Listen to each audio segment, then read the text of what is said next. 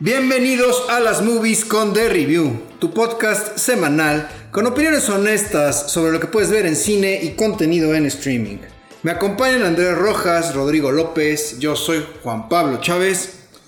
Señores, 125 millones de dólares es lo que lleva recaudado el documental de Taylor Swift. Ah, sí, cierto. De A nivel concierto, mundial. concierto, concierto en pantalla. Ah, ¿es concierto en pantalla? Sí, es bueno, es un documental del concierto. O sea, eh, a ver, el producto eh, cinematográfico es documental, así se llama. Porque no, no, o sea, no, no hay una. Es o largometraje, o corto de ficción, o corto documental, o documental. Es un documental en donde ves el concierto. Bueno, qué bueno que lo explicas. Yo tenía la concepción de que documental era donde se explicaba un poco de la gira o algo así. Acá no, aquí es concierto de, de entrada y de salida. Bueno, ¿no? es, es buena la aclaración también para no confundirse. Exactamente. 125 millones de dólares a nivel mundial ha recaudado esta mujer, ¿no? Es, es un fenómeno. Digo, tú estás más. Tú fuiste al concierto, ¿no, Roy? Y Sí. fui a verlo al cine. A ver. ¿Está bien? Sí, el concierto fue increíble. Es el mejor concierto que he visto en mi vida, así de plano. Eh, Que como gustos eh, particulares te gusten más otras cosas, es otra cosa, pero la producción es impecable.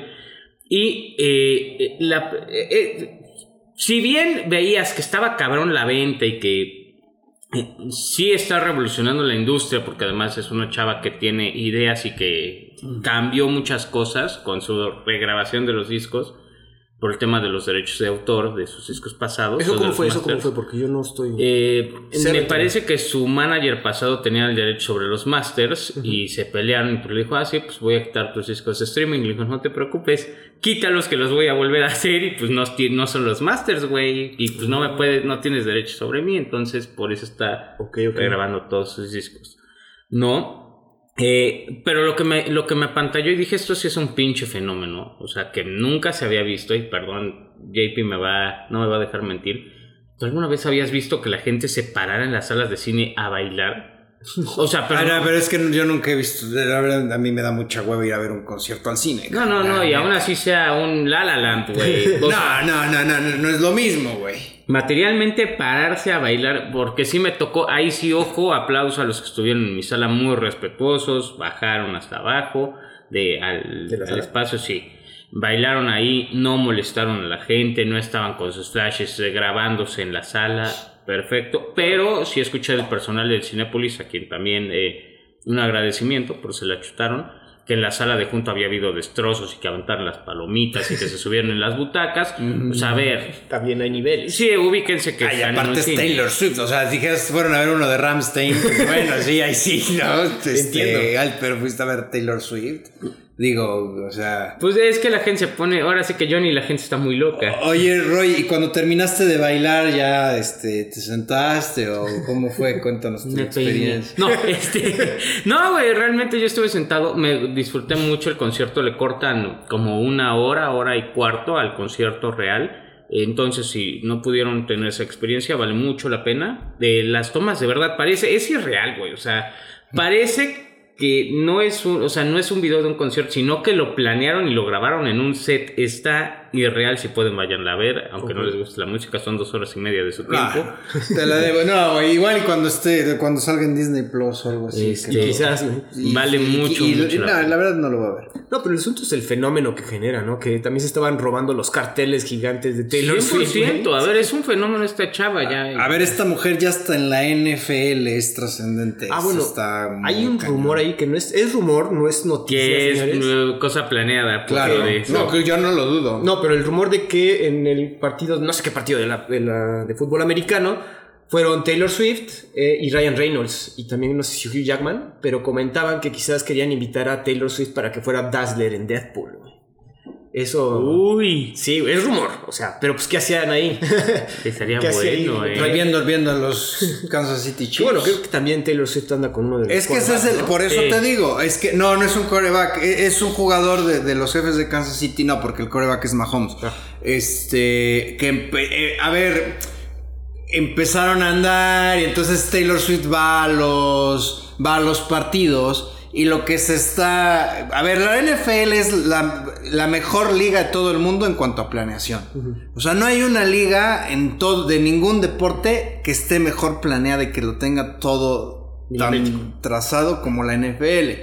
La NFL trae unos planes de expansión muy ambiciosos. Por ejemplo, se juegan partidos en Inglaterra, en Alemania, en México, por supuesto. Entonces, lo que se decía es que ah, dicen, bueno, ya tenemos el mercado, ya lo ven el estadounidense, por supuesto, el, en América Latina también, porque nosotros pues tenemos mucho de ese bagaje de años de, de NFL. Ya nos fuimos a Europa, que nos falta el mercado femenino. Entonces vamos a meterle interés de las mujeres a la NFL. Aparte porque decían que justo el partido en el que se aparece Taylor Swift era uno ganable para los jefes de Kansas City. Dijeron, por supuesto, porque si de casualidad perdían, iban a empezar que no, que ya este, este jugador está distraído, que Taylor Swift estaba en el palco y nada más lo distrajo. O sea, tan, tan planeado lo tienen que hasta en eso se fijaron. Digo, es una teoría. Perdón si le estoy arruinando la historia de amor a alguien, Roy, discúlpame. Pero bueno. Este, y pasamos a otras noticias. Bueno, se murió Susan Somers, quienes no la conocen, ella hacía de la mamá en, en Step by Step. Esa madre se murió. Era una, una sitcom muy conocida. Ah, entonces sí este, la conocía. Sí, pasaban, digo, yo me acuerdo en Warner que pasaban Full House y luego Step by Step. Sí, pero ¿cómo se llama? Paso a paso. Paso a paso. Que de hecho no, está mal traducido porque Step by Step hacía referencia que era Step, eh, como era, era, bueno, el señor se casa con la señora, pero se casan y se viven todos los hijos juntos, son Step Brothers, por eso es ah. Step by Step. Step Brothers con Step este, Brothers.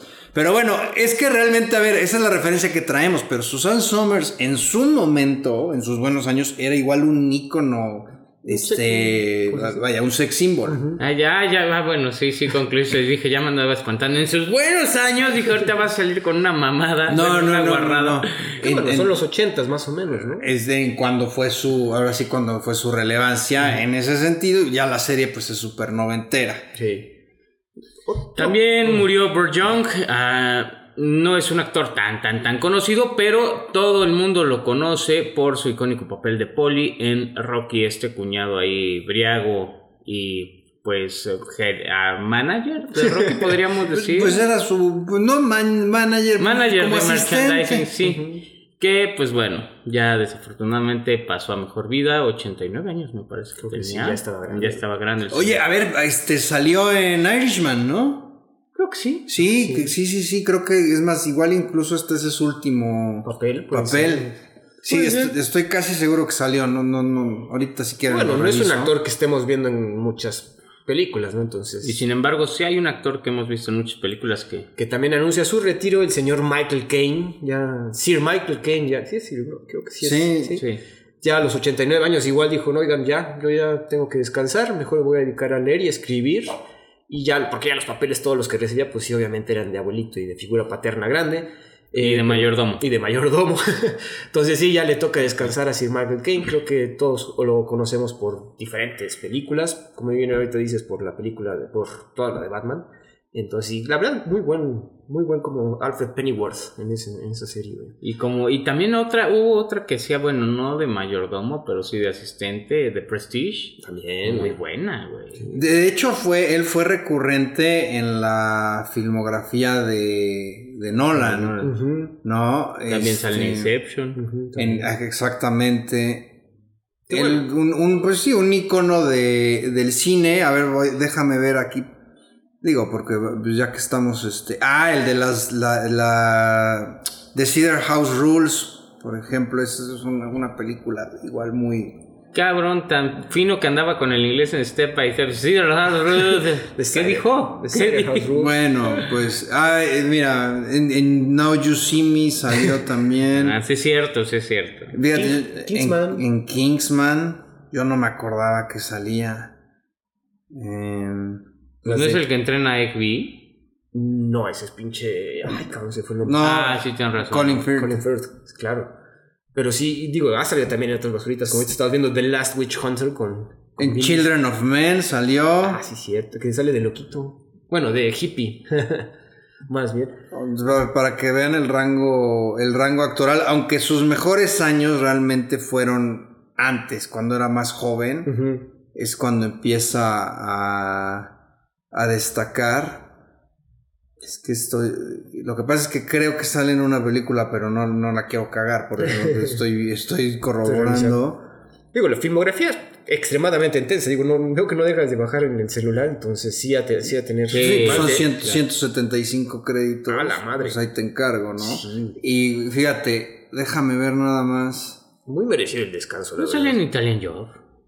No recuerdo, güey, hace mucho que vi esa película. güey. Puede ser. Bueno, pero la original dice. Sí. No, en la original. En, ah, en la. Sí, en la original, la vieja. No, creo que es Paul Newman el que sí, sale. en tienen razón, es Poliman ya. Pero mira, aquí, aquí vamos a ver por qué se ganó el Oscar. The Quiet American, ah, y es del 2002, no, no le vi. Ah, nominado. Se ganó el Oscar por The, The Cider House Rules, ya lo dije bien, güey. No sé, yo creo que no, Este- pero... Que esa me acuerdo que fue mucho revuelo, pero no, nadie se acuerda de esa película de The Cider House. Pues es que luego sí, y por ejemplo, ganó como actor de reparto en Hannah and Her Sisters, que la verdad tampoco. No ubicamos. No. Eh, nominado por Educando a Rita. Sleut, películas de los 80, de los 70. Alfie, ah, Ah, sí, fíjate, el original Alfie, ya después haría este Jude Law la... Seguro ahorita, durante los Oscars del próximo año, va a recibir algún Oscar por, por trayectoria, porque sí está cabrón lo que ha hecho Sir Malcolm Kane, güey. Está- Sí, el señor tiene, tiene sus años en esto, ¿no? Y le sabe, indudablemente. Y pues hablando de actores que ya tienen sus años y le saben, tenemos uno de los actores con más renombre dentro de su categoría y que pues además goza del privilegio de ser un color de... eh, un actor de color que no es Morgan Freeman. que no es Morgan Freeman ni es ¿cómo se llama? Samuel L. L. Jackson. Es el otro de color. Estamos hablando del señor Denzel Washington, quien estrenó esta semana The Equalizer 3, esta pues conclusión de su saga de acción al estilo John Wick, antes de John Wick. ¿De qué va? El exagente de el exagente de alguna agencia de inteligencia, si mal no recuerdo era la CIA, ¿no? Ahorita les voy a dar un poquito de background. El exagente McCall vive ahora retirado en el sur de Italia. No tarda en descubrir que la mafia, en este caso la camorra, está extorsionando a sus nuevos amigos, por lo que regresa a la acción para protegerlos. En la dirección tenemos a Antoine Fuqua, a quien vimos en Sotpo, Olympus Has Fallen y en muchísimas otras películas que no sé por qué producción eligió esta. Pero- también vamos a hablar de Sí, vamos a hablar de Ah, otra. ok, eso está. Presupuesto decir. 70 millones, recaudación 177 millones, es decir, esta película ya recuperó su, su inversión y le lleva ganando quizás 20 milloncitos. Este, el reparto principal está Denzel Washington eh, como Robert McCall, a quien hemos visto en Flight, Fences y algunas otras que revisaremos porque este episodio ahora sí que se la dedicamos a él, la transmisión, no vayan a pensar mal. Y también tenemos a Dakota Fanning, que no había salido en películas desde hace mucho, es esta niñita, para que no sepa, que no la recuerde de The War of the Worlds o en otra película. Pues compartió créditos con Denzel Washington en Man on Fire, que por ahí ya la, la- la Claro, revisamos y- hace unos y- y episodios. también sale con Tom Cruise, ¿no? En, en- War of the Worlds, güey. Perdón. I Am The War of the Sam. Worlds y I Am Sam, exactamente. También sale en, en American Pastoral con este Ewan McGregor, Pastoral Americana. Ah, Es, es- es- es- está buena. eh, de hecho, leí el libro, está mejor el libro. Pero fue el, el debut como director de Ewan McGregor. Do- pues dos paréntesis ahí, pues bueno, es el regreso de esta actriz que ya tenía mucho de no verla yo en la Pues, pantalla. salían pero- las de Crepúsculo, ¿no? No, No, era su hermana, ¿no? No, no, sí, sí era Dakota Fanning, sí tiene razón. Sí, en las últimas. Sí, y Peter Murphy también. Tú que te sabes toda la filmografía. No, me la sé por Peter Murphy, que ahí está el cuadro. Y la otra, es un elemento muy de mamador, es decir, ah, estaba mejor el libro, ¿no? Ya nomás ahí lo dejo al aire. Bueno, que tú no leas no es mi pedo, güey. Bueno, que tú no leas, güey. A ver, que, que si está mejor el libro, güey, que, que, que chingado, güey. A ver, hay, hay películas que est- están mejor adaptadas que el libro, En güey. fin, Remo Girón como Enzo Aricio, a vimos en Ford contra Ferrari. Eugen- Eugenio Mastrandrea. Bien, güey. Bonucci. Cabrón, de me series criticas mi inglés y... Eugenio Mastrandrea. Ven, ándale, güey. que son la música que le parole. Andrea Escarducio como Vincent 40 en Mission Impossible The Reckoning parte 1. Pues bueno, este es el cast de la de la película Y pues obviamente el destacable y, el- y la persona principal, además de ser el actor, pues es, es la, la vitalidad y la energía del señor Denzel Washington, que desde los primeros cinco minutos te ponen que John Wick se quedó pendejo ahí, ¿no? A ver, este, un un poquito de contexto, porque sí es importante. Eh, ustedes ya vi que no se acuerdan, yo sí, pero pues porque yo soy más grande. Esta, toda la saga de Equalizer está basada en una serie de televisión que en los 80 fue muy famosa y se llamaba The Equalizer. No mames. y en, y en, es- en- en español le pusieron el justiciero. Por eso es la traducción, para que tú tuvieras esa relación. Y en efecto, en, en su momento, el justiciero en la serie era igual, nada más que ahí era un señor mm, adulto mayor, este, de piel blanca, que se decidía retirar de una agencia de inteligencia, pero nunca, no sabías tú de cuál en específico. Y también, eh, él, bueno, se retira porque quiere estar con su hijo, que les digo que el hijo lo interpretaba William Zabka, el de Cobra Kai. Y entonces decide poner un anuncio en el periódico en donde decía, si tú tienes problemas, llama al Equalizer, daba su teléfono. Y precisamente, pues la gente que, de- de- que se veía involucrada en algún, pues, alguna situación, le hablaba por teléfono y, este, y pues ya llegaba a resolverlo. Eh, la esencia, está chistoso porque la esencia de la serie es lo mismo que vemos aquí. Es, tiene habilidades extraordinarias. Obviamente aquí en las películas están mucho más Exageradas. potenciadas, sí. Y de repente todo el mundo le cubre las espaldas, pero nunca sabes bien por qué. O sea, nunca sabes bien. Sí te dan insights de que fue militar, de que estuvo en una agencia, pero nunca te llegan a explicar bien de dónde viene y por qué está tan protegido, ¿no? Que eso también lo podemos ver aquí. Esta es la tercera entrega. Eh, en la primera, incluso, pues es, él trabaja en algo así como en un Home Depot. Y pues de la misma manera, gente, aquí no es tanto que gente lo busque directamente, sino que él va detectando los problemas y los va resolviendo. En la segunda, la primera la pueden ver en Netflix. Él En la- trabaja de Uber. en la segunda, en un Lyft, que es más, más conocido en Estados Unidos, es más usado que el Uber. Y lo mismo, él es chofer de Lyft y va detectando problemas y los va resolviendo muy a su estilo. Este. Punta de putazos. Y el problema, y ahí el meollo del asunto en la segunda es que ella tenía desde la primera a un insight, que era una mujer que le iba dando datos, etcétera, que todavía trabajaba. Ella sí me parece que en la CIA y la matan. Ahí por una cuestión este, de que tienen que ir, este, ah, eh, vaya, se- ah, cometen un asesinato y tienen que ir limpiando Sus huellas. a la- ajá, sus huellas. Y ahora en la tercera, pues vemos que em- empieza haciendo un trabajo, seguramente para hacerle el paro a alguien. Y pues ya ahí, vaya, desde el principio sabes que, pues, que es un, un chingón, ¿no? Eh, a mí lo que me gusta, fíjate, lo- yo decía, este, que me, cómo me gustaba ver a Denzel Washington hacer papeles de, de así de güey culero, ¿no? Pero ade- además, este tipo de personajes me gusta porque estos sí no se andan con mamadas, cabrón. O sea, estos llegan y a, a ver, a ver, por ejemplo, yo me acuerdo mucho de la primera, cuando un güey así con un taladro, así, no sé qué, con el taladro así directo a la cabeza. Pues aquí vemos, digo, mucho de eso.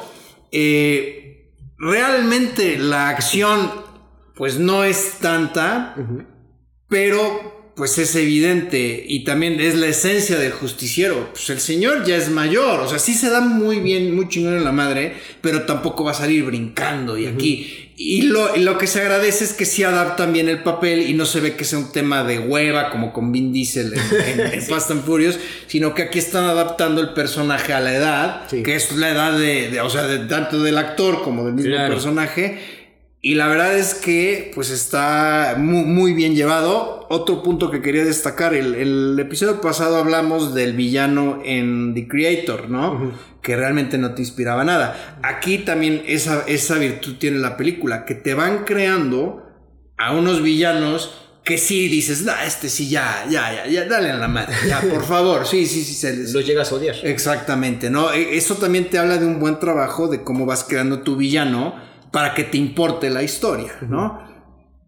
Ya nada más para cerrar y ahorita ya me ya, ya, ya termino. Lo que no me terminó de encantar fue esta side story con Dakota Fanning. Porque fue un poquito como para. La met- yo entiendo que la metieron para darle un cierre a esa otra historia que de traía. Los amigos de Macaulay. Exactamente. Pero, pues, sinceramente, si hubieran quitado esa, eh, toda esa parte, No afecta. no afectaba nada, ¿no? Yo tengo el, pro- el principal problema, digo, perdón, primero, sí me funciona la aparición de Dakota Fanning. ¿Por qué? Porque quizás hay un spin-off, ¿no? Bajo esta premisa. Entonces sí veo el funcionamiento, aunque no sea tan útil o relevante para la historia. Lo que no me funciona, y lo platicábamos en producción hace un rato, es que los villanos, si bien te los construyen bien, te los desinflan como un pinche globo, güey. El primero, el, el hermanito hermanito. chiquito, te lo ponen como un cabrón y, se, y lo hace carnitas en dos segundos. Pues es que, güey, necesita alguien que no se ande con mamadas, cabrón. es que y, el que- último, y el último era, el hermano grande era un super cabrón, todas se las sabía. Cabrón, le avientan un cadáver a la cama, güey, se levanta. ¡Cristos, Cristos! ¡Ay! ¡Sergey! Ser-". Como pinche vieja loca, güey, pidiendo ñonga a las 12 de la No, noche. no. Perdóname, na, na, na, na. Es que les hacía falta alguien que, no se anduviera con mamadas. Eso sí. Pues estás hablando de un cabrón que colgó un pin- bueno, sin spoilers, que colgó un cabrón de una ventana o que quiere quemar un pueblo entero y sale como pinche Pero, vieja. pero esa es la cobardía loca. del villano, güey. O sea, este cabrón, este cabrón no era nada si- sin todo su séquito al lado, güey. O sea, Pues no tenían alas. ¿qué? No tenían alas. No, ¿Cómo? Séquito al lado. No volaban, güey. Al lado, güey. Ah, ya, Ah, ya. qué- bueno, ya no, me, me reservo mi comentario tan, tan ma- tan mal chiste. O sea, es que, es que sí está bien, güey, porque precisamente muchas veces ese tipo de villanos son cobardes. ¿Te funcionó?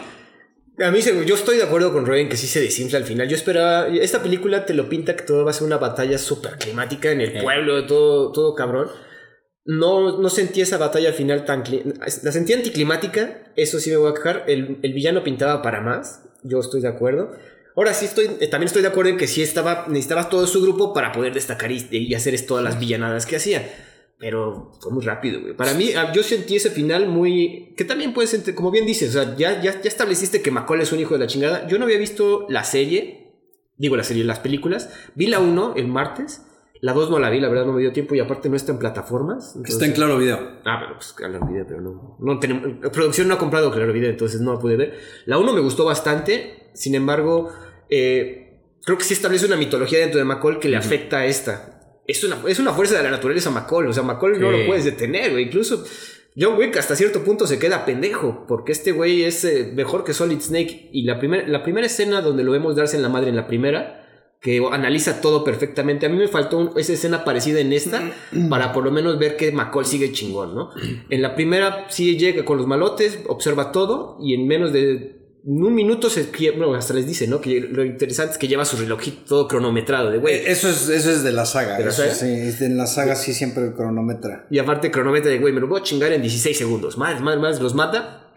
19, puta madre, güey. Como que aparte su, queriendo superar su nivel de cabrones, güey. Entonces en esta no lo sentí tanto, sin embargo me gustó mucho que fuera...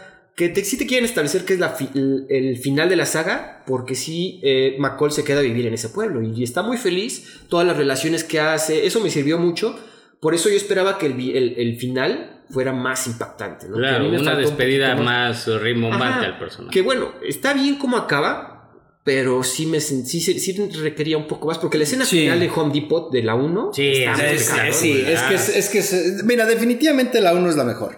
Definitivamente. La 2 está buena, pero igual eh, al final como que dices, o sea, sí, chingón, pero... Me faltó un mm, poquito. Sí, y aquí en eso sí Aquí- estoy de acuerdo. sí falta Faltaba ese, ese gran finale, ¿no? Pero también, pues, digo, hay que entender que pues, el señor Denzel Washington, yo, yo eso lo atribuyo también pues, al tema de que pues, ya también ya, ya, es, ya, ya es mayor, ya no es como Liam Neeson que, sigue haciendo lo mismo. Digo, Denzel Washington ha hecho mucho más películas en el Inter. eh, por ejemplo, pues aquí tenemos este Fences, este, el- el- hace un par de años salió como, como en la tragedia de Lady Macbeth, por ejemplo. ¿Eso la viste? Sí, Está bueno. sí está buena. Sí, y este, y, y también yo lo atribuyo un poco a eso, ¿no? A que ya la circunstancia como que Denzel Washington dijo, o sea, sí, la hacemos, le damos el cierre, pero ya, a ver, dos, dos, este, dos, tres peleas chingonas Y se acabó. Sí, sí estoy de acuerdo, también el, anticlimático. el- el público de esta serie, no quiero decir que sea para viejitos, pero mis papás me dijeron de no manches, sí queremos ir a ver la de el, Equal- el Equalizer Equalizer 3, 3. güey. Yo de a poco ya las vieron todas, de que sí, sí, nos gustó un chingo, güey. O sea, a ver, también eh, Porque sí es- también ellos son los que traen más la referencia de la De la serie. serie. serie, claro. Sí es para gente que obviamente tiene la referencia de la serie, pero como películas de acción funcionan bastante bien. De, de Equalizer 1 es un peliculón de acción. Eh, pero sí, esta, esta se cae un poco. Vaya, no, ojo, no estoy demeritando las escenas de acción o, o principalmente todo este, este tema de, de cómo construyen al personaje, porque sí está muy elocuente lo que dice JP, no lo ponen a, a brincar de tejados ni a hacer ninguna pinche cosa imposible para su edad, ni tampoco lo ponen en escenas de vergüenza ajena como al otro pobre cabrón que dice JP que es actor, yo ya no estoy seguro. ¿A quién? Eh, al señor Liam Neeson. Ah. Este, yo creo que más que actor es una vergüenza, pero cada quien. Salió en la lista de Schindler. Y párale, y Qui-Gon Jinn, y párale de contar, No, güey. no mames. También lo que, eh, es que esta película tiene un muy buen crescendo. La escena, el stand-off cuando llegan a des- allá a amenazar a- al pueblo entero, Ajá. ahí dices de no mames, esto se va a poner rudo, güey. Sí, tienes razón. por Hubiera eso estado se- mejor algo ahí. Y además adaptaron, adaptaron muy bien toda la modernidad, porque pues estos güeyes llegan con rifles y cómo los paran con un chingo de celulares. Eh, Eso estuvo muy bien aplicado, ¿eh? Yo Ajá. creo que incluso yo dije, pues, ¿cómo va a salir de esta, güey? Pues, di- Ah, pues claro. Sí, claro. O sea, eh, lo que no funcionó en Texas Chainsaw Massacre, aquí sí Aquí sí funcionó. funcionó, güey. Sí. Pero sí tienes razón. Yo creo que si no estás tan metido en lo que es la saga, en- tan eh, bueno, con el personaje, como película de acción sí te puede quedando, a de- no, pero te puede quedar a deber si no estás tan metido. Sí. Que puede ser más como thriller acción, ¿no? O sea, no, es thriller slash acción. O sea, como vas conociendo la, la- lo que está, la vida que está formando aquí Robert McCall y al final sabes que se va a poner loco, ¿no? Porque él no se anda con mamadas, cabrón. Pues sí. Es, así, así como yo, güey. Por ejemplo, que yo digo que, que la película de Pearl es una mierda. No, no me ando con mamadas, cabrón. Es una mierda ya, güey. Eso dice. No me ando con mamadas, cabrón. Escribe. No, tú las das. Eh, a mí Dakota Fanning estuvo, padre- estuvo bonita esa reunión después de 20 años, porque creo que fue en 2003. Eh, eh, eh, igual, si traes el contexto y los ves sentados en la misma mesa, muy dices, ay, cabrón. Y además, Dakota, digo, además de ser hermana mayor de Elle Fanning, a quien hemos visto en Que ha tenido más The Neon. Demon, ¿no? Eh, eh, el Fanning y salió, sí ha tenido más papeles. Ha Por ejemplo, tenido- salió en una con Woody Allen, la de eh, A Night in Paris, me parece. Este, eh, ah, yo conocí una Night in Paris, pero es de Paris Hilton. La de, de Sí, también salió con Chris- Kirsten Dunst, y Colin Farrell. Gui- Guiño, guiño, quien entendió la referencia. Oye, pero no, pero la verdad la chavita sale, bueno, la chavita ya no, la señorita, la señora, ¿cómo se le dice?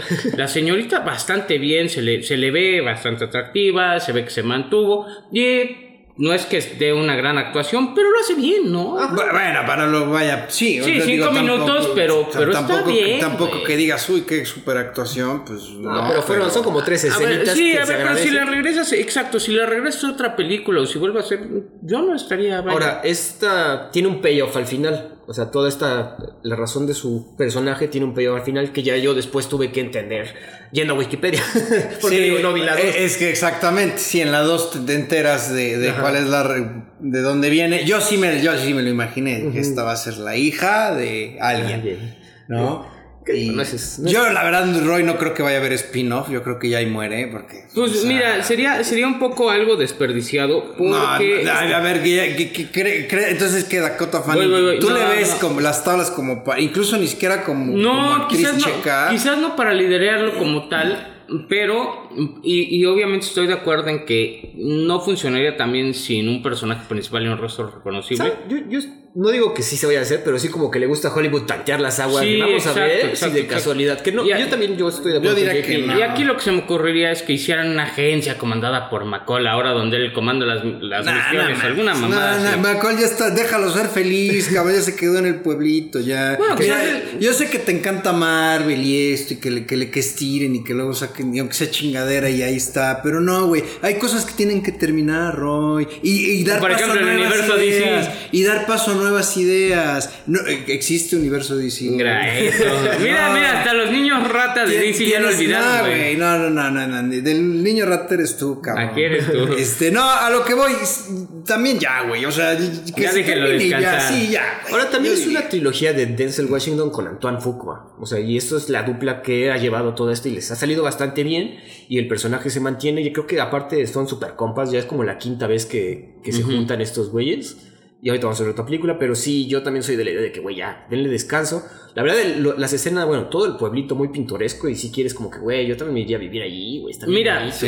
hay algo, mm, regresando a eso, que me quedé pensando. Mientras que hay cosas que funcionan o pueden funcionar, como spin-offs, como sagas, como que aquí sería la hija de un cabrón que no conociste tanto, hay lugares donde, sin albur, te las te las ponen como es que ya iba a decir, te las meten, pero no, te las ponen como parte de la historia y son hasta ofensivas. Ejemplo Star Wars, güey, ahí sí debieron de haber hecho un spin-off completamente nuevo, sin personajes y sin que alguien fuera el nieto del abuelito del emperador de su puta madre, porque ahí no funciona y esto es ofensivo. Aquí si te hacen una agencia diferente o si vuelves a ver al personaje de Dakota Fanning, no te ofendes. Ya se acabó, Roy, entiendo. No, no, no, los, es un los spin-offs como parecido. que no están, no están sirviendo tanto, güey. Es que ya queremos historias nuevas. Apenas güey. sacaron la serie de John Wick y dicen que está bien culera, güey, que está horrible, que no, que, o sea, es nada más el hotelito Y, es, y, y eso que sí, eso por ejemplo, sí estaba. sí se prestaba para, Claro. pero, pero aún así no, no, no creo que Hollywood tenga que estar in- intentando hacer spin-offs de cualquier cosa. Oye, y, hubo algo que, que veo que no aprendiste de la película, porque estás tomándote tu té. Pues tienes que poner tu... No, y Ah, tu- no, el té es para las abuelitas o para los ingleses. sí, sí. capuchinos. Yo estoy tomando café, güey, porque yo no me ando con mamadas, cabrón. No, tú las das. Jamás. Ot- otro detalle de, de la saga de Equalizer es que el personaje de Robert McCall tiene como esto síndrome de obsesivo compulsivo, ¿no? Que es lo que lo mantiene tan al tiro y lo establece desde la primera película que dice, güey, no puedo dormir, tengo que irme a cenar en, en un diner y lo acomoda todo perfecto cada vez que lo tiene que hacer. Su obsesión con el reloj, su obsesión con que todo esté perfecto es lo que lo hace también tan Su mortífero. obsesión con asesinar. Con asesinar de manera chingona, güey, porque sí también es Sí, ese sí, asunto. sí, Pero sí, neta, uh. sigue siendo mejor la 1. Es que esa escena del taladro, no manches. Que nada más sí- Sí, sí está cabrón. 100% es una buena película, le vale la pena mucho. Le- le- mira, en Rotten Tomatoes la crítica le da el 76% y aquí tenemos otra vez una, un evidente desacuerdo con la audiencia, que la audiencia le da el 94%, ya sabemos que Rotten Tomatoes pues, es sinónimo de una chingada. Y Metacritic sí se fue muy abajo, le da el 58%. Este, aquí alguien tiene algo más que agregar. Verdad, bueno, JP. Yo no sé si. Mira, bueno. Igual y sí para verla en cine. Considerando lo que hay. O sea, el, Que ahorita fue un buen window para que sacaran esta, güey. Sí, sí, exacto. Es que estamos, estamos en temporada este, de capa caída en cuanto a estrenos. La verdad es que no ha salido algo así tan relevante. Esperemos que la próxima semana sale la de Scorsese. ¿va? Esta, sí, esta hoy salió. No, tiene que los estrenos. Ah, pues sí, no sé. Sí, no hoy sé, salió, fíjate. hoy salió, hoy salió. ¿Verdad? Es que lo estamos grabando el jueves, por lo general grabamos viernes. Los estrenos son, salen los jueves. Sí, yo por eso me distanté. hoy salió. Eh, A ver, revisa. Se me hace que sale la próxima, semana. Es un hecho y salió. También salió. Radical. Eh, pipiri, piri, piri. Sí, hoy salió. Ah. Y también salió Radical, esta película de Eugenio Derbez, que seguramente me tendría que Pero chutar. dicen- Pero Está buena, fí- ¿eh? sí, fíjate que. Ah, puta, ahora sí todos quieren ver cine mexicano. Huevos, no van, culeros. ¿Es mexicana? Sí. No es producción. Bueno, que te valga madres, ¿no? No vas a ir, cabrón. ¿Por qué, güey? Porque no, ya dije. Nah, cállate, cabrón. Si ya fuiste a ver al pinche este, quinceañera, güey. ¿Y tú fuiste? No. No, no tienes derecho a ver Radical No, a la verga. nah, cállate, cabrón. No, es, es que yo vi los cortos de esa de Radical y se veía interesante. Digo, a, a ver, pues Derbez, como sea, pues, salió en Coda, que no es un peliculón. Bueno, ganó el Oscar a mejor película, pero la película es buena, ¿no? Dentro de su gusto medio. Pero ahora estamos hablando de, de, ver ya, güey, no nos andemos con mamadas. Puntaje, de, puntaje, puntaje de- para esa Para. Equalizer 3 yo le doy 3 de 5. Está bien a secas. Eh, repito, bueno, igual y la semana pasada si hubiera sido buena opción. Ahorita pues si está ya la de Scorsese ya igual y no. Bueno, hombre, si la quieren ver una película de... Acción. thriller, acción, como bien lo dijo Andrés, yo sí le doy un 3 de 5. También voy con un 3 de 5, específicamente si ya se aventaron toda la saga, pues vale la pena este cierre, si son fans de la saga y de Denzel Washington, la verdad, este, el hecho de que se haga con un personaje y ya lo identifiques con Robert McCall, pues digo, eh, nos habla del rango actoral que tiene Denzel Washington, que ahorita vamos a hablar más de él, ¿no? Entonces un 3 de 5, bien como dice JP, a secas, y el cierre para mí un poco flojo con el villano, pero pues entiendes ya después de todo lo que El platicamos. ¿no? El porqué. Exactamente, yo sí me voy un poco más métrico. Yo voy con 7.5 de 10. Porque la película no es mala, está bastante divertida, muy comprimida, no hay un momento que sientas que sobra o que digas puta, ya que se calle o, o que brinque en alguna escena. Está bien, Que de, de hecho, acción. Creo que está más corta que las pasadas. ¿eh? Sí. Entonces. De acción, por dije bastante bien comprimida. De acción tiene su buena dosis, no te va a aburrir. Ojo, sí está un poco gráfica, entonces no es una película que chance puedas ir a ver con tu chava o en caso de JP con tu ah, compañero del trabajo que le agarras la macana, este, porque pues bueno, es un poco complicado. ¿no? Yo no sé tú a quién llevas así. Yo voy con mi esposa, güey. Yo, yo- yo no sé este, tú con quién vas al cine. O más bien, en dónde trabajes. Más, eres como este, el de Ted, ¿no? Que anda con Ryan Reynolds. Exactamente, güey, eso sí. Y pues bueno, pueden ir a checar si tienen apetito de algo de acción, más que creo que Killers of the Flower Moon no tiene tanta. No, y son tres horas y media. Entonces, Exacto. quizás quieres un poco algo más ligerito. Entonces, Equalizer 3 vale la pena, la verdad. Exactamente, y pues bueno, ahora sí le voy a dejar a Andy una de las películas grandes de este gran actor. Y es que nos toca hablar de Training Day de 2001, de que va en su primer día de trabajo como oficial de narcóticos, un policía novato debe acompañar a un oficial veterano que lo adentrará en el mundo del crimen de Los Ángeles. Otra vez, el director es Antoine Fuqua. Eh, aquí puse como referencia que también hizo la de What's My Name, Mohamed Ali, un como biopic de Mohamed Ali, obviamente. El presupuesto de esta película fueron 45 melones, la recaudación 104, se me hizo un poco bajo porque la semejante película... Es legendaria. Sí. En el reparto obviamente tenemos a Denzel Washington como el oficial Alonso, Ethan Hawke como Jake, lo ubicamos de Black Phone, la trilogía de Before the Sunrise, Sunset y todas las que... El actor favorito de Richard Linklater, básicamente. Exactamente, este, Boyhood. Boyhood también. Eva Méndez como Sara, la hemos visto en Hitch y The Place Beyond the Pines. Scott Glenn como Roger, que lo vimos en la serie de Daredevil, ¿se acuerdan que era Stick? Y The Silence of the Lambs.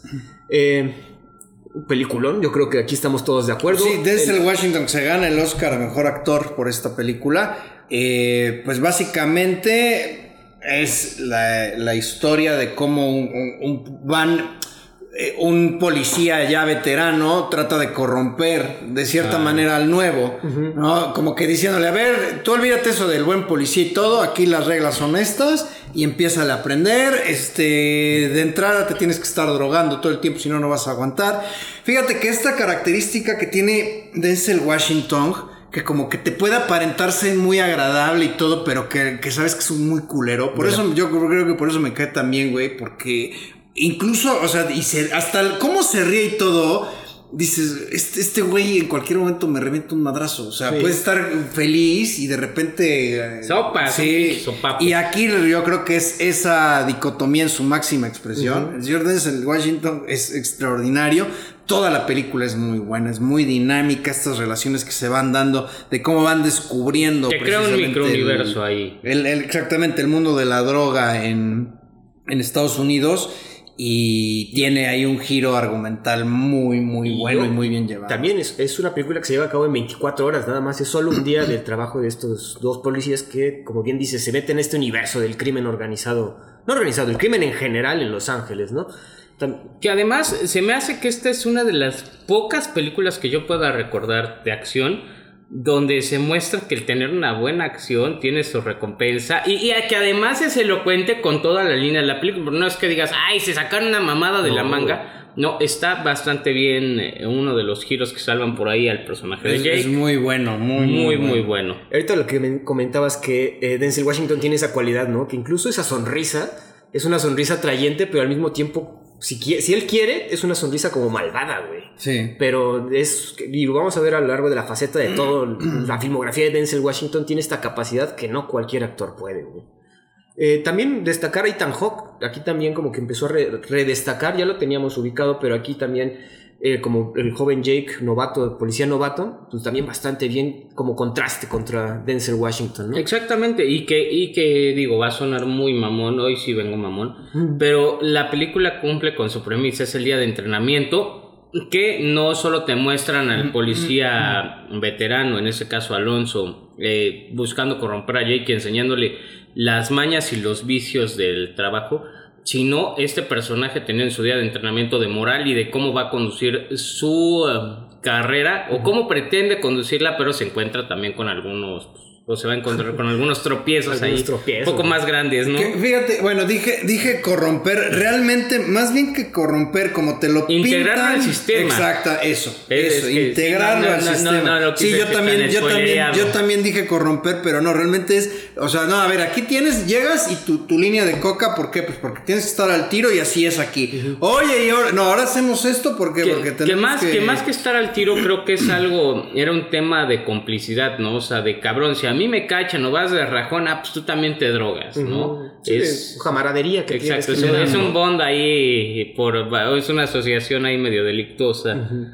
Eh, también los, bueno, la actuación de Scott Glenn, que al principio es como un compita ahí que de Alonso y después se va, bueno, esa relación que todas las relaciones que tiene Alonso dentro de esta película entiendes que son son por conveniencia. por conveniencia 100%, a pesar de que lo ves súper mamable, súper compita. Incluso con Eva Méndez también es una relación por conveniencia 100% y al final te vas enterando de cosas. Pues, pr- primero era, vaya, resulta que era el rey del barrio y luego resulta pues que no, no tanto así. ¿no? y esa y esa sin spoilers esa es la única escena que no me funciona tanto en la película ¿Cuál? La del al final de la... de- Cuando está Alonso en el barrio No y saca. mames. No me funciona tanto porque. Pero la siento un poco exagerada. No, pues es que te, pero te das cuenta de que ahora sí que cosechas lo que siembras, güey. Sí, sí, sí. O sea, solo. No sé, güey. O sea, eso de ya tener a todos rodeados y estar así, ok, ok, sí, muy bien. Como que sí lo sentí muy exagerado. No, es muy bueno, percepción. muy King gonna shit on me. Está de Sí, huevos, Es muy buena, sí, no, no, Roy. También en esta película salen eh, un par de raperos, sale Snoop Dogg. Ah, no me acordaba. ¿No te acuerdas que Ah, se ese es el de la silla de ruedas, claro, güey. Vomita, cabrón. Plomazo a la cara, Ah, a la boca en huevos, güey. Y también sale Dr. Dre, güey, como uno de los maleantes, güey. Cierto, cierto. Eh, también hay varios latinos que aquí no puse, pero son los latinos que siempre ves en las películas. Entonces Sí, ya sí. los ubicas, ¿no? Entonces, bastante interesante. Eh, como trivia aquí les puse que se intentó hacer una serie en 2017 que fue cancelada tras una temporada porque obviamente no sirvió. Hay que reiterar otra vez que esta, esta película se lleva a cabo en 24 horas y es, eh, es como que un punto importante dentro de la trama, ¿no? Por la intensidad que maneja. Ajá. Y, entonces- y- y no sabes esa serie de qué iba o qué. No. ah, o sea, era la, la película adaptada a serie, ¿eh? O sea, Claro. como que el Training Day Alonso igual adaptando a una serie. a un que pasó sin pena ni gloria. Ni, No. De hecho, ni tampoco tuvo el, eh, el input de Antoine Fuqua, entonces, pues no, no, no servía, güey. Eh, obviamente esta película a todos nos gustó. Crítico 74%, audiencia 89% y Metacritic le da 71. La verdad es un peliculón. Muy, muy buena. Yo creo que sí la he visto como más de 5 o 6 veces porque cada vez que puedes verla vale la pena, güey. Exactamente, si es de esas películas que, güey, tiene, si te gustan los thrillers o las películas policíacas y de acción, tienes que ver, es una película fundamental. Eh, digo, no voy a spoilear mi calificación, pero pues se va a ver Ahora, ahí. también es la primera vez que vemos a Denzel haciendo un papel de villano, ¿no? Entonces eso también le agregó puntos actorales de, güey, este güey también puede hacer de todo. Que luego lo vimos medio reflejado en sus películas del Equalizer, de, güey, este güey es un hijo de la chingada y puede ponerse cabrón. Creo que también pues, luego tuvimos Man on Es- Fire, que ya Ah. ahí estamos viendo la, la- la faceta El más... tono gris. Pues porque tiene una con Mark Wahlberg que igual que son, que, que en la portada sale, sale uno disparando, de espalda con espalda y cada uno disparando. No la verdad nunca la he visto, solo he visto el principio. Ah, que sale con un sombrerito. ya. Exactamente, que, que están como que en un, en un merendero y atrás van a robar un banco, algo así. La he visto por partes, no me acuerdo cómo se llama la, la película, pero me parece que es después, de Después de esta. Eh, es que me estoy tratando. Lo que pasa es que también la filmografía de Denzel Washington está, está ¿eh? cabroncísima. Sí. o sea, Armados y peligrosos. Two Guns. Two Two Guns. Guns es, a ver, Este, no, no me puedo acordar en una donde salga de así de villano. Oye, ¿esta no la has visto entonces completa? No. de Two ¿Two Guns. Guns? Yo me que sí la Yo no, pero se me hace raro porque a Juan Pablo le gusta ver guns, entonces... Qué buenos chistes. Espérame, ese sí lo va a anotar, güey. Ese sí lo va a anotar porque qué buenos chistes, güey. Ay, yo ya trae su agenda, por cierto. Eh, no sé, algo más agregar aquí de Training Day. No, pues vaya, por mi parte, digo, yo creo que esta sí, mucha de nuestra audiencia la, la ha visto. ¿Por qué la seleccionamos? Pues porque es de las mejores y además porque con esta el señor Denzel Washington se gana el Oscar a mejor actor. Entonces sí es relevante en su trayectoria. Filmografía, sí, 100%. Sí. Digo, ha sido nominado por otras, este, por ejemplo, Fences, por ejemplo, etcétera. Pero este, en esta sí ganó. Creo Y- que cuando, est- cuando estábamos planeando el episodio era de, güey, tiene que ir esta huevo, huevo. O sea, Sí. no, no hubo duda desde el principio, ¿no? Sí, Eh, no. Esta película se puede ver en HBO Max. eh, el Rotten Tomatoes le está dando 74 por los críticos, 89 por la audiencia, cosa que otra vez estamos en desacuerdo. Metacritic más real 71. Metacritic es una plataforma muy difícil. Y pues, Andy, ¿cuál le das? Yo le doy un 5 de 5. La verdad es un hito de 2001, una película indispensable para conocer la filmografía de Denzel Washington. Y pues es que toda la película está buenísima. Desde ahí sabíamos que Antoine Fuqua está cabrón. Y ya después veríamos que iría, haría cosas de diferente calidad, pero sabíamos que tenía un visto bueno. Y había esta, se creó esta dupla Denzel Washington y Antoine Fuqua. Pero fíjate que, por ejemplo, Antoine Fuqua, la de Southpaw, Southpaw es mala, güey. Ajá, Con digo, tiene como Jake que y este, el- este cuate, Forrest Whitaker. No También- es buena. La de Olympus Has Fallen. Creo de- que fue la única que está decentita de, de esa serie, güey. Pero Y, y, y espera, él también hizo otras que... la de Tears of the, Tears of the Song con Bruce Willis. Con Bruce Willis. Esa no, Esa está, no- esa no está mal. No está mal, ajá. Digo, como que tiene una filmografía muy este, inconsistente. Pareja. Bueno, que- ¿Hizo, que hizo necesita- Tren Bala él? No, ¿verdad? No. Es que me pareció acá. Pero que necesita. Digo, no es que digo que necesite, pero sí hace mejor. Sus, sus producciones son mejores cuando cuenta con Denzel Washington, yo creo. ¿Calificación, Roy? Yo me voy por un 5 de 5 también. Este, realmente es una película que sí debes de ver si te gustan las películas de acción, los thrillers policíacos. Eh, vaya, es un referente, bien lo dijo Andy, de 2001. Y sí es una película que, que tienes, tienes que ver, ¿no? Es, es la mejor, yo creo, de la filmografía. Estaba buscando la filmografía de Anton Fuqua. Yo Sin creo lugar que a sí. dudas es la mejor. Sí, yo creo que sí. A menos que pues, te gusten más los siete magníficos o emancipación. o Ah, esa de los siete magníficos también estaba buena, ¿no? Esa no sí, la he visto. tú. Bueno, en fin. Eh, también recordar que el soundtrack de esta película está bastante bueno, güey. O sea, bueno, sí, Sí, sí. eh, surgió, era toda esa época donde el hip hop de nuevos 2000 digo, salía Dr. Dre y Snoop Dogg, entonces está, está, me gustó bastante.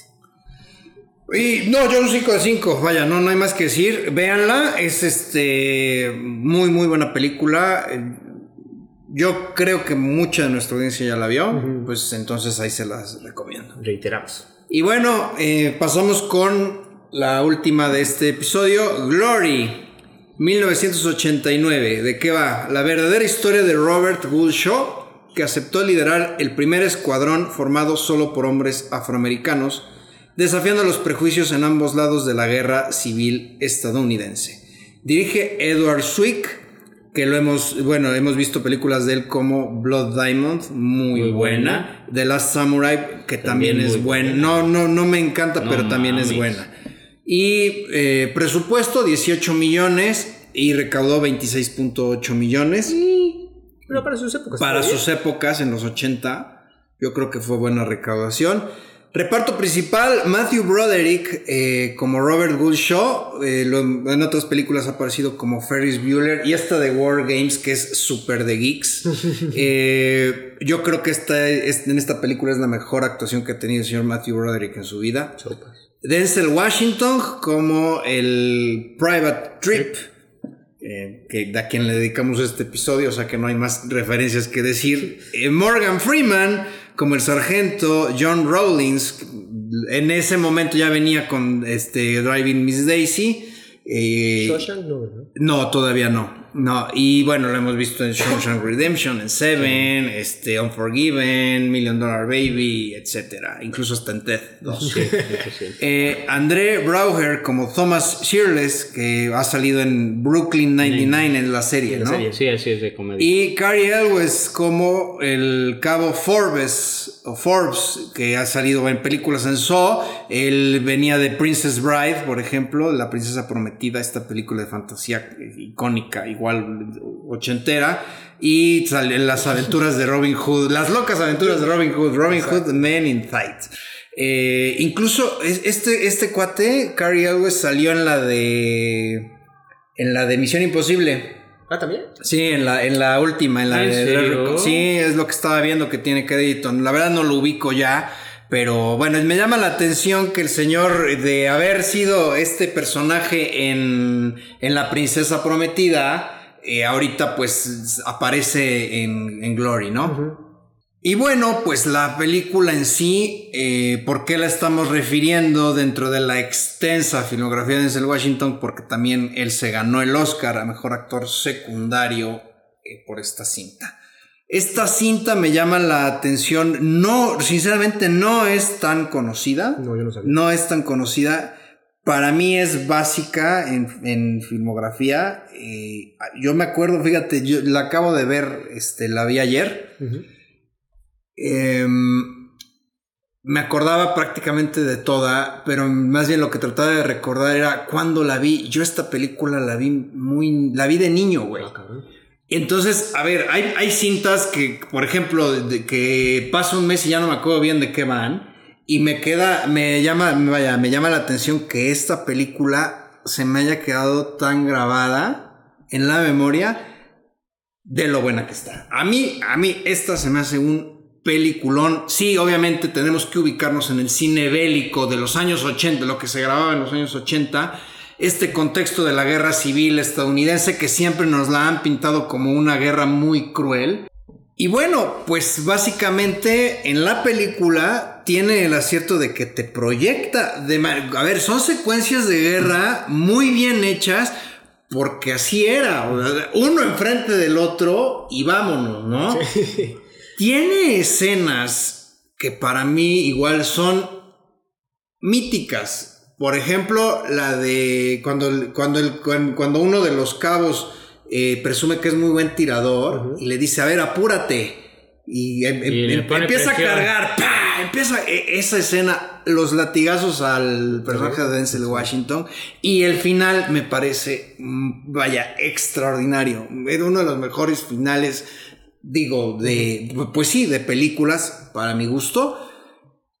Sobre todo también muy bien vestido por una banda sonora espectacular. La banda sonora de esta película es un, es- un score de James Horner, nada más y nada menos.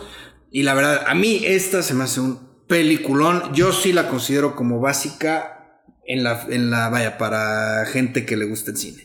Yo no la había visto, entonces ayer igual me la aventé. Y sí, como bien dices, es un tema, el tema de la guerra civil estadounidense, la quieras o no, no, no se ve tan retratado en películas. Entonces, el momento de verlo y diferente, otra vez hay que establecer, ¿no? No el hecho de que se nos, ahorita se nos hace una pendejada, ¿no? Pero en ese entonces pues, era plantarse enfrente del enemigo, cargar y disparar y esperar que no te pegue nada, güey. Eh, pero son esas cosas que vamos conociendo poco a poco y la integración, porque también como como gente, que no somos gringos, pues esta película también marcó un hito, yo creo, ¿no? No, sé, tú debes saber más, pero, güey, no se había retratado la forma en que se adecuó a la gente afroamericana al ejército y cómo tenían que luchar por su propia libertad, güey. También la escena esa, eh, hay varias, güey. Ahorita que comentas las escenas épicas, cuando les dicen, oye, pues a los afroamericanos les vamos a pagar menos, güey, tres dólares menos, güey. Y el Matthew Broderick le comentaba a Roy antes de entrar que eh, no me encantó, Digo, es, digo, son sus primeros papeles, se ve muy chavito en comparación de eso, que también es como que el punto, ¿no? Exactamente. Pero eh, tiene ciertas escenas donde sí ves que el, su personaje va creciendo, ¿no? Con la escena donde lo obliga, donde lo pone a disparar con, con disparos O atrás, ese enfrentamiento con su superior. Eh, ese está muy bueno, el de los zapatos. O sea, son como esos chispazos que te van detallando el rango de Matthew Broderick y el crecimiento de su personaje, ¿no? Eh, lo- también quería comentarle eso de que él dice, güey, pues si no, vamos a, si no van a cobrar igual, yo tampoco voy a cobrar, güey. Y Todos, pues sí, güey, ya ves esa camaradería que se está forjando, ¿no? Y el mismo personaje, el coronel Robert Gould, te va- se, va- se van dando cuenta de lo que está haciendo cuando convive con la gente de afroamericana. De otra vez, y te lo cuenta en este voice en- esa voz en off, que es- son sus cartas. Que de hecho las, está, la película, parte del guion está basado en estas en cartas. esas cartas, ¿no? Y te va explicando de, güey, cómo, pues, güey, los acabamos de liberar, pues es como empezar de nuevo. Esto, gente, al tener su libertad, pues los ves más felices, conviviendo, jugando, cantando, güey. Es algo que no tenían y, y ahorita, pues hay que recuperar su libertad y hay que ponerlos en regla, ¿no? También esa es clásica película, bueno, clásica trope de película de terror, de terror, de, de guerra, cuando traen al drill sergeant a que les grite para que los entrene bien. Y de hecho esta película es muy de, pues de guerra. La, la primera parte es vamos a entrenarlos, la segunda parte es ya vamos a darnos en la madre, ¿no? Es la fórmula de, de guerra. eh, nada más, digo, lo explicamos bien. Estamos hablando de las cartas que el coronel Robert Gould Shaw evidentemente existió. Y un- hay unas, unas cartas que él escribía a su madre que inspiran a esta película. Que se y- conservan en Harvard, ¿no? Exactamente. Entonces, eh, pues ahí vas conociendo tú la perspectiva del personaje principal. Nada más, perdón, en el tema de Matthew Broderick. Aún así es la mejor película Ah, sí. que ha hecho. Y yo sí, mira, sí estoy de acuerdo en que hay veces en que se le siente como que fuera de papel. 100%. No, sí. Lo puedo eh, pasar por alto, vamos a decir, o lo puedo entender, porque precisamente, desde mi punto de vista, esa es la intención. Es un güey que por privilegios, porque incluso te lo dije, está en el lugar, te lo dicen, está en el lugar en donde está, tiene ese, ese rango, entre privilegios y entre que es de los que no se ha muerto. También. Eh, y de alguna manera él tiene que lidiar con esa falta de experiencia. Entonces de repente tiene que ser muy estricto. De repente este, tiene que pelearse con el superior. Primero baja las manos. Luego se da cuenta de que lo puede hacer porque él es el, el- el- por el cargo que tiene. Entonces siento que aún así funciona eh, Matthew Broderick.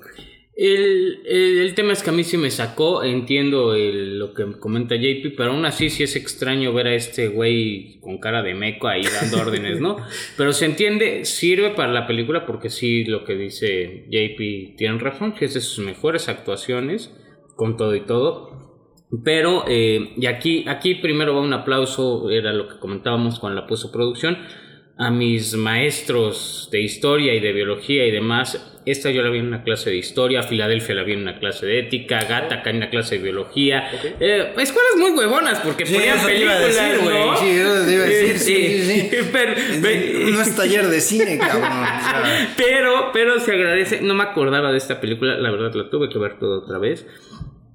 De la escena de los latigazos que eh, no te impactan los latigazos. Te impacta el, el contraste de que lo- ahora sí que lo encueran y ves toda la espalda y hasta, hasta el le dice, no te pases de madres, güey. Y le pego. Y dice, dale, cabrón, salsa, ¿no? Este, acaban de ganar su libertad y básicamente los estás semi esclavizando otra vez, pero es para que tengan disciplina. Oye, no, pero ahí, ahí lo, lo impactante no es los latigazos, es la cara de Denzel Washington. Y yo no sé, aparte yo no sé cómo, yo no sé cómo le habrá hecho para sacar la lágrima tan perfecta y, y, o sea, hizo... Bueno, decía, hay una trivia ahí en IMDB, ya sabes, que sí comentaron que los latigazos no marcaban, pero sí picaban, ¿no? Entonces, y que el- aquí el señor Edward Swick dijo, tú dale hasta que... Hasta Hasta que que yo te diga, güey. Entonces sí fueron varios hasta que pinche Denzel Washington sí empezó a decir, güey. Ya no te pases sí. mamón. Pero, pero no, esa escena es mítica. Es, co- yo es la que más recordaba de toda la película y te estoy hablando Exacto. desde hace Sí, pues, más de esa- 20 esa- años. Esa, es la que eh, también. El, el discurso de, de Rollins a Trip, de Morgan Freeman a Denzel Washington, cuando le empieza a decir, oye, a ver, agarra la onda porque esto está así, muy, muy buena. Pero Roy, continúa, por favor. Pero sí es una película eh, que bien, como lo dice Andy, retrata esta guerra civil estadounidense. Eh, eh, no hay muchas películas de esto, no hay muchas, o más bien es la única que yo recuerdo, Sí, es centrada en, en el tema afroamericano. Como lección de historia está muy padre. No, es una película que no, que peca aunque no peca de perder tu interés porque en todos los momentos es dinámica, está interesante y todo, pero sí hay que adaptarse a la época, porque sí se siente dated y cuando menos ver, en muchas... ver. espérame, espérame, sí, güey, cállate. A ver, güey, menos, entonces, ¿qué en muchas hacemos, güey? partes, en Un muchas remake. partes, cállate, en muchas partes, no sé si les pasó a ustedes, el, el- la fotografía se veía en, en- en- el HD, se veía muy anti-HD. Ah, no sé. Bueno, no sé. Yo más bien decía como hay ciertos planos que. eh, a ver, no, no digo que estuvieran mal, pero en esa época. Que hacen sobre la, la cara de Matthew Broderick. Como cuando está hablando, cuando está haciendo. Entonces que digo, güey, esto está muy. Muy de los ochentas. Pero se entiende, güey. O sea, lo- que también pensé eso de, güey, si hicieras un remake, yo lo haría como esta película que recientemente vimos, la de. ay, Sin novedad en el frente. Imagínate como en esa. Sí, sí, ese, sí. ese gritty sería, sería ahorita, pero no se necesita. Estoy de acuerdo que no se necesita. No, vaya, y lo que decimos, no es un no tendría que ser un remake, puede ser una historia original No, basada, ¿eh? Porque Está también los actores, güey. O sea, también exacto. aquí el asunto son Denzel Washington, Morgan Freeman, incluso Andrew Brower, lo- yo lo puse porque ¿Qué? él me cae re bien en, como el, el Capitán Holt en 100%. Brooklyn Nine-Nine. Y güey, ahí, esa, toda esta, estos cuatro personajes, no puse el otro, hay otro negrito ahí que, El, también- el tirador. Que no, está, no tiene otras películas, entonces por eso no lo puse, pero también una, es como parte de este grupo de, de nuevos reclutas, ¿no? Y además, perdón, la película te habla de un tema ahí muy subyacente, ya lo decía JP, la meritocracia de este Robert Gulshaw, pero también de cómo se va mereciendo estas estrellas o estas franjas y cómo va obteniendo el honor y cómo estos mismos personajes de color eh, o personas de color quieren pelear por su libertad, quieren ganársela y les da, les da gusto, ¿no? Esta escena también que van cuando van marchando y el chavito les dice que qué hacen, no, es el jubileo y, va, y aquí todo viene lo bueno, güey.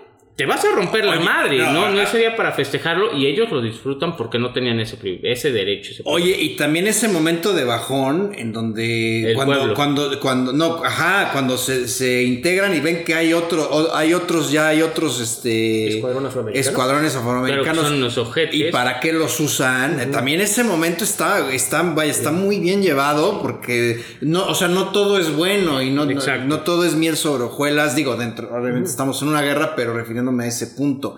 Eh, fíjese qué curioso. eh, bueno, muy buena película en donde ambientada en la guerra civil estadounidense con un tema racial. Porque evidentemente aquí, pues igual incluso vemos que no les querían dar ni zapatos. ¿Por qué? Porque eran, porque eran negros, ¿no? Exacto. Y otra película como es eh, Dances with Wolves, Ajá. Danza con Lobos, que igual también trae un tema racial, nada más que ahí enfocado en los nativos estadounidenses. Entonces, eh, digo, ahí está la, la lectura. Y ojo, también hay un tema, obviamente es una película nacionalista, pero está bastante bien implementado el tema al final, ¿no? O sea, Pues yo no diría nacionalista, güey. O sea, refiriendo, bueno, o sea, sí sobre una, sobre una guerra de Estados Unidos, pero no, no- no es como que promoviendo el sueño americano. sino No, al pero yo creo que más bien lo que te refieres es que, eh, por ejemplo, respetuosa con la gente del sur. No, o sea, no, no te los y pone además, como tan sí, ¿no? Y con, sus, con sus símbolos y con obviamente Abraham Lincoln y demás, porque ahí sí no son pendejos y no se meten a tirarle mierda a nadie. y, y donde lo digo es donde yo creo personalmente que Denzel Washington, si ya medio la estabas pensando en la película de, ay, puede ser que gane Oscar a Mejor Actor de Reparto. Cuando ves que en las trincheras se levanta, agarra la bandera y se echa a correr como un niño héroe, que sientes esa pasión que él está sintiendo, es, ese, ese, es el, ese es el hito nacionalista ahí. ¿no? Qué bueno, esa escena final está, Está está, cabrón cómo empieza. Igual el soundtrack empieza.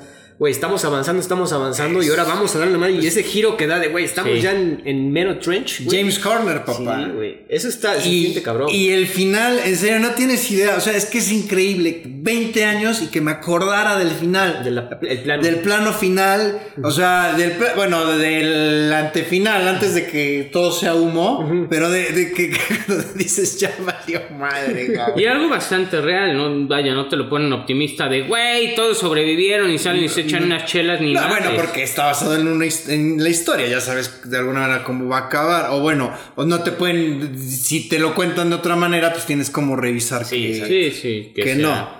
Este, pues no sé, eh, al- algo más que tengan que decir de este auténtico peliculón, desde mi punto de vista. A mí me encanta. La verdad, también las escenas de guerra bien llevadas. Estaba también, estaba también leyendo que todos los que hacen, ves que hacen como reenactments de la, de la guerra civil, eh, mucha gente no cobró, sino digo, güey, pues esta es la primera película que en serio está hablando de esto, entonces vamos a hacer de extras sin cobrar nada, ¿no? Fíjense que ahorita, qué bueno que tocaron el punto, películas de guerra civil. ¿Recuerdan que hace un, creo que fue en 2017, salió una película que se llama Birth of a Nation? Bueno, hay una película súper vieja que es Birth of a Nation que la utiliza, que, incluso fue muy señalada porque el Ku Klux Klan la utilizaba de referente. No, eh, esta tomaron el mismo título, pero precisamente habla sobre estos temas de, de guerra civil, que todo mundo decía, esta película va que chuta para el Oscar, pero así, que de repente para abajo, porque de hecho el señor Swick estuvo en la, como productor, eh, pero ahí fue porque el director, que ahorita les voy a decir quién es, creo que se apellida Park, se vio involucrado en un tema muy fuerte de abuso sexual. Ah, caray. Y, y pum, cultura de la cancelación. Ah, bueno. Vámonos. Adiós película, ya se cuenta que no existió. Ahorita les digo. Yo nomás escuchaba el título, pero no me acuerdo. Está, es- estoy casi seguro de que está en Netflix. Y, y pero que la borraron. The Birth of a Nation. Sale Armie Hammer. Digo, creo que ahí todavía no tenía No, estos pues problemas. también. Eh, El caníbal. Doble strike. es sobre una. Es más bien sobre una este, revuelta de esclavos. Quizás no sea. Este. Y el director es Nate Parker. Mm. Y, y de plano lo. Ahora- La cancelaron, ¿no? Este tipo de películas que hacen eh, referencia a un a la guerra civil, no, como Revolución de Esclavos no tanto, porque también tenemos Moonlight, también tiene que ver con eso, entonces, eh, pero sobre la guerra civil es un tema que no se está tocando yo creo ahorita en el cine gringo por toda la división que tiene, yo creo que incluso hasta tendría gente protestando si hicieran películas de este, sobre este tema, no digo como este, sobre este tema en Estados Unidos hoy en día, güey. Porque es- un tema, es una, es un tema delicado, obviamente, pero que da para muchas películas, güey, o para Mm. muchas historias, ¿no? Una pensaría, Sí. pero no son explotables porque sí sienten los mismos productores de, güey, esto puede tocar fibras sensibles Sí. que vamos a tener gente aquí tratando de cancelarnos, protestas, que por qué estamos haciendo esto, por qué, por qué hacemos una escena de unos latigazos a, un- a una persona de raza negra, Sí, güey. 100%. Entonces, eso también nos habla de que eh, 20 años, no, ya estamos a... casi- Bueno, pero por ejemplo en 12 Years a Slave, ¿quieres latigazos? Ajá, pero no, pero no te habla del conflicto entre directamente militar, güey. Ajá, sí, no, no, no, sí, claro, no, 12 Years a Slave es, Es- otra cosa. O sea, sí, habla- eh, sí hay películas que te hablan del sufrimiento de los esclavos, pero no sobre el punto de, Sí, güey, de- vamos, a, vamos a liberarnos, ¿no? Exactamente. Y lo que dices es parte de esa cultura pues de cancelación medio frágil que daría a Coba a conocer más de la historia si no fuera tan censurable, ¿no? Eh, Por ejemplo, en esta. Eh, yo siento, y es, es una crítica muy personal, que la película si bien no es nada mala y es muy buena y además también otro elemento te enseña la camaradería de estas personas de color a través de su cultura, porque hay muchos hints a su cultura y está padre, es muy respetuosa. También peca un poquito, a mí, a mi parecer, de ser muy, ¿cómo decirlo? Moralista. No, ni siquiera. Muy, muy. eh, busca retratar el problema de las personas negras, pero se basa mucho, y su personaje principal es el comandante Bull, pero se basa mucho nada más en su, en su opinión. A mí me hubiera gustado ver más interacciones de este personaje Bull con su amigo Thomas, que se ven muy pocas, o con Morgan Freeman, con Pero el personaje de Morgan ves- Freeman para desarrollarlo. Yo estoy de acuerdo, pero ves que él desde un principio dice, Dice, no puedo relacionar. No, no puedo relacionar y no, no quiero este tipo de camaradería porque no estamos para esto, güey. O sea, Mm. ok, sí, porque se supone que el personaje de, de Thomas es amigo de. creció incluso con Robert Ujú. Wood, pero sí le dice de, güey, y al final el mismo Thomas Sí, lo sí entiende, güey, de, güey. Gracias, o sea, Mm. si quieres que este güey crezca, déjalo crecer más. Que Ajá, dice eso- eso- esa frase está muy buena. Sí, güey. O sea, ya lo viste, creciste con él, ahora déjalo crecer más, cabrón. Porque, pues esto, o sea, se, va, se viene difícil, cabrón. Sí, eso sí, solo sentí un poquito, un poquito bastante la división, pero me hubiera gustado un poco más de relación ahí. Esta película se ganó tres Oscars. El de Denzel Washington, mejor efectos de sonido y mejor fotografía. O sea que pa- para que entendamos cómo estaba, o sea, ahorita que mencionan el tema de los planos y todo, cómo estaba la industria en ese entonces, la relevancia y pues que en ese momento esto era de lo mejor que había en cuanto a fotografía. Pero bueno, pues ya vámonos con los puntajes, señores. Bueno, críticos 95%, como era de esperarse, audiencia 93%. En Rotten Tomatoes. Eh, bueno, ajá, y en Metacritic 78%. Yo me adelanto, yo le doy un 5 de 5. Yo voy con un 5 de 5 también. O sea, la tengo muy fresca, entonces quizás estoy un poco biased, pero sí. eh, para entonces, yo no la conocía, como bien dice JP, no es tan conocida, pero sí es un peliculón. O sea, sí, sí te digo, es- el, el- tema que tratan no es nada conocido. O sea, no se trata, sí es conocido, pero no se trata tanto en el cine, ni en las series, ni en la cultura popular. Entonces, vale mucho la pena para gente que, pues, en Estados Unidos, si quiere conocer todo este conflicto que, pues, quieras o no, marcó toda la nación. Güey. 100%. Yo me voy con 8 y medio de 5, de 10, perdón. Y este, pues bueno, no es crítica ni mucho menos, solo puede que no atrapa a muchas de las personas y que se ve un poco dated, aunque Juan Pablo, "Ah, es una pinche re-". sí, pero sí se ve dated. ¿No? Vale, vale bastante la pena. Eh, ahora sí, vamos con las recomendaciones. Pues obviamente estamos hablando del señor Denzel Washington. Eh, Rodrigo, ¿tienes alguna recomendación de película sobre este actorazo? Yo me iría con The Flight, este, básicamente, sí, básicamente es una película, ok, sí, te lo es que no me acuerdo cuál la había Yo, puesto. yo, yo, yo había puesto The Flight, pero bueno, ok, doy. No, es, es un peliculón, adelante. ¿Qué otro había puesto? Sí. Cuando sea de por The Flight, Roy, adelante, por favor. The Flight habla la historia de un capitán de avión que tiene problemas de alcoholismo, pero el drama de este personaje es muy, muy, muy bueno. Si no lo han visto, por favor, véanlo.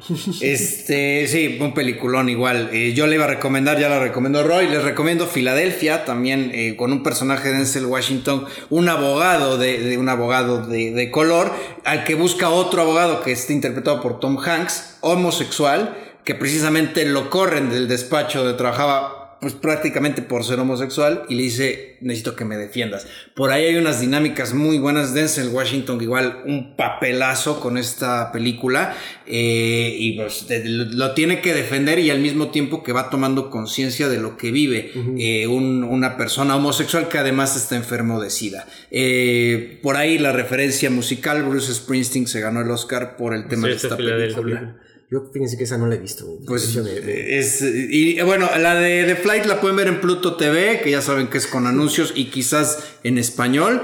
Eh, Filadelfia no recuerdo, creo que estaba en Netflix, pero creo que sí. Ahí. Mi recomendación es una película, creo que mi película favorita de, si no es Training Day, es The Hurricane, la historia de Rubin Carter, este boxeador que fue en, ¿cómo se dice? En- ¿Cómo se dice? Incriminado. Incriminado de, forma- Ajá. De Y un fue crimen que no cometió. encarcelado por un crimen que no cometió durante 20 años. La película eh, te retrata sus inicios de cómo fue boxeador, luego todo su drama legal, todo, cómo tuvo que, este, bueno, ya se había dado por vencido de que no iba a ser nunca libre, sin embargo unos jóvenes como que ven su historia y se inspiran en toda su historia y coment- empiezan a ayudarlo, ¿no? Eh, me acuerdo mucho del tema que habla Bob Dylan. Bob Dylan tiene una. Una canción. una canción muy, muy icónica de esta película. Y bueno, aquí vemos cómo se empieza un Denzel Washington bien mamado, güey, todo. Me encanta esta película, güey. Fíjate que yo, yo escuché, vino el, el huracán Carter, el original, vino a Puebla, Ah, ¿no? en- por ahí del 2000, 2001. Al de estos congresos de gente nueva, a mí me tocó estar en su conferencia. Órale, pues sí está. Sí. Filadelfia está en HBO Max. Ah, pues ahí está. Digo, y Hurricane está en Star Plus, entonces bastante se puede ver. Otra vez un saludo a los fugitivos. Este, muchas gracias por ahí una mención en su podcast. Escúchenlos. También hacen reseñas de películas con un toque alternativo eh, o distinto al nuestro. Eh, nos vemos la siguiente semana. Luego haremos una, una cápsula sobre una crítica que yo tenía de Denzel Washington y es que siempre hace de actores o siempre hace papeles de gente de color, pero lo voy a explicar más adelante. Sí, sí, esa es la cara que quería. Luego lo explico y una pregunta Ay, para no, el panel. ¿cuántos- ¿Cuántos episodios llevamos? Una película, No, no, no, una, no. no, no, es que nunca le he hecho de Alien, güey, o nunca le he hecho de alguna otra especie. Ah, Espera, sí, ya entendiste por dónde va. Y la otra, una pregunta para el panel, JP, ¿te estás meando? No, ¿por qué? Ah, nada más. Ya, muchas gracias. Este, Casi ahorita que escuché tu comentario tan pitero, ya, ya con tus chistes como que iba así, pero ahorita que, que escuché ese comentario dije, ah, bueno. Gracias, fin, señores. Gracias por otra semana. Califíquenos, pásenos eh, a sus familiares y ya saben, por aquí nos vemos. Muchas gracias. Adiós. No olvides seguirnos en nuestra cuenta de Instagram y TikTok de Review. Gracias por su atención y hasta la próxima.